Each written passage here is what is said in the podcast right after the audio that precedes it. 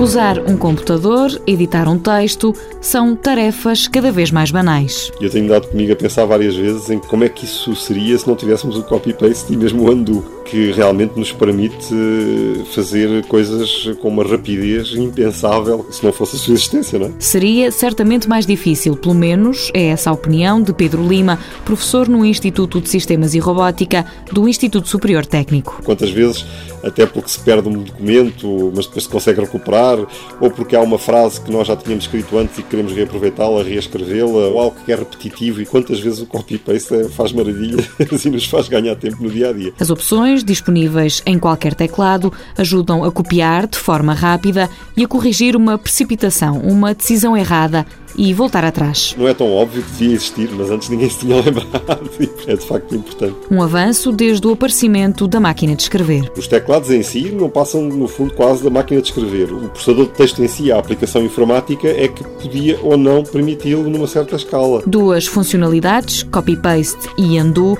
que facilitam e tornam a escrita mais rápida.